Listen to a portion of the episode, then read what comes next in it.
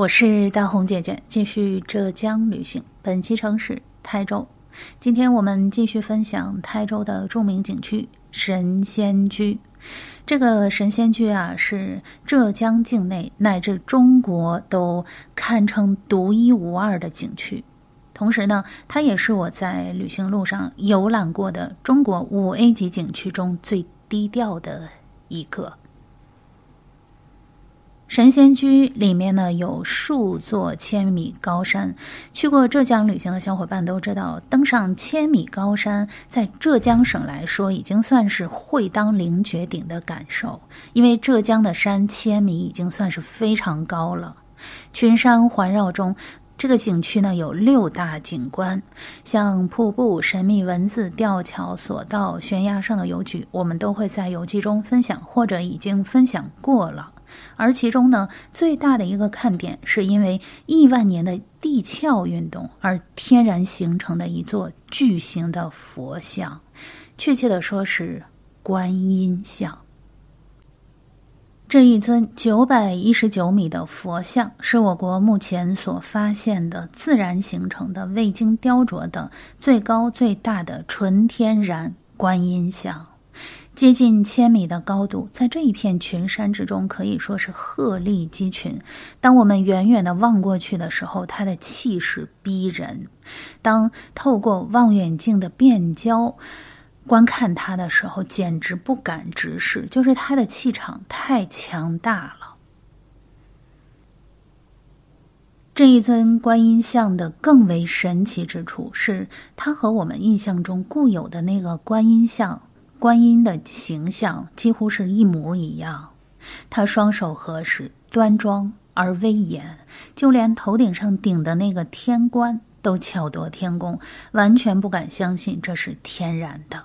怎么可能有一座山天然就是这么一个神仙的样子呢？太神奇了！我们在影视剧和图画里面看到的观音的形象，头顶上都顶着一块纱。或者一块布，其实呢，它的学名叫做巾帼，就是巾帼英雄的巾帼。这是典型的中国观音的装束。为什么说它是中国观音呢？因为佛教刚刚传入中国的时候，观音是不分男女的。因为在佛教的传说中，观音是有分身的，三十三个化身，它可以随机应变。观音本身也是可男可女的，所以说他呢，在普度众生的过程中，可以变换出男人、女人或者其他的造型，以分身的方式完成善男信女的心愿，所以他才会成为人们心目中非常灵验的那个神。到了唐朝之后呢，佛教在中国大面积的流行开来。加速了佛教中国化的进程，在这个过程中，观音渐渐就演化为一个慈悲的女性形象——观音娘娘。她非常的温柔可亲，典型的东方神话产物。这个是必然的，因为她大势所趋。中国人本身就渴望这种生活嘛，团圆、吉祥、富贵、平和、其乐融融，对吧？观音的娘娘形象非常的美好团圆，它符合人们的预期。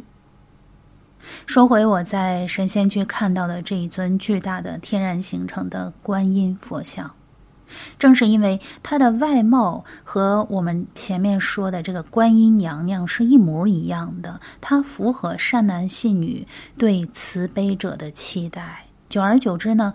上香祈愿者就寻迹而来，越来越多，而神仙居也因此而成为浙江境内独一无二的景区。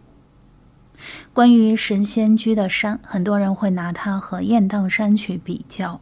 雁荡山奇绝，而神仙居的山则自带仙气。